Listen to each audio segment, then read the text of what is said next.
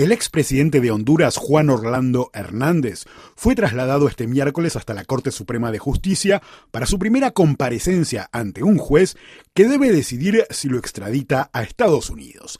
Hernández, quien finalizó ocho años de mandato el 27 de enero, debe responder a tres cargos ligados al narcotráfico hacia ese país.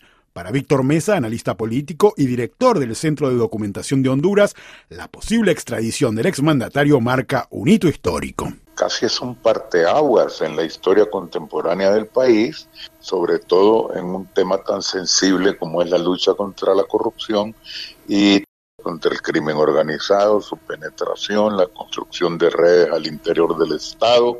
La extradición de Juan Orlando Hernández hacia los Estados Unidos significa un cambio radical en la actitud del Poder Ejecutivo hacia la inmunidad hacia la transparencia y hacia la necesidad de desmantelar las estructuras de corrupción creadas a lo largo de 12 años por el régimen que acaba de finalizar.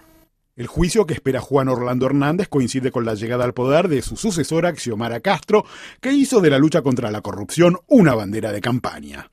La extradición pedida por Estados Unidos ahora puede también representar un cambio regional.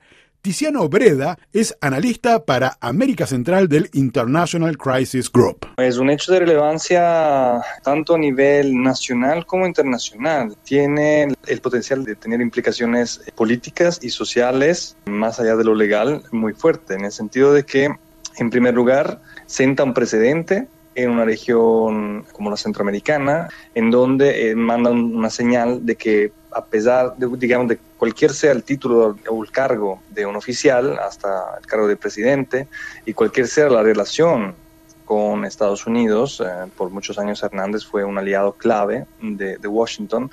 Se recolecta suficiente evidencia para como acusarlo de eh, haber cometido crímenes relacionados con el narcotráfico, pues eh, hay disposición de parte de Estados Unidos de que se llegue a judicializar este tipo de prácticas. Entonces que nadie está inmune de este tipo de judicialización.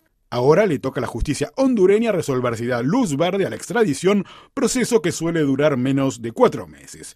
Entre tanto, el juez resolvió el miércoles mantener detenido al expresidente Hernández hasta el 16 de marzo para, dijo, garantizar su presencia en la segunda audiencia.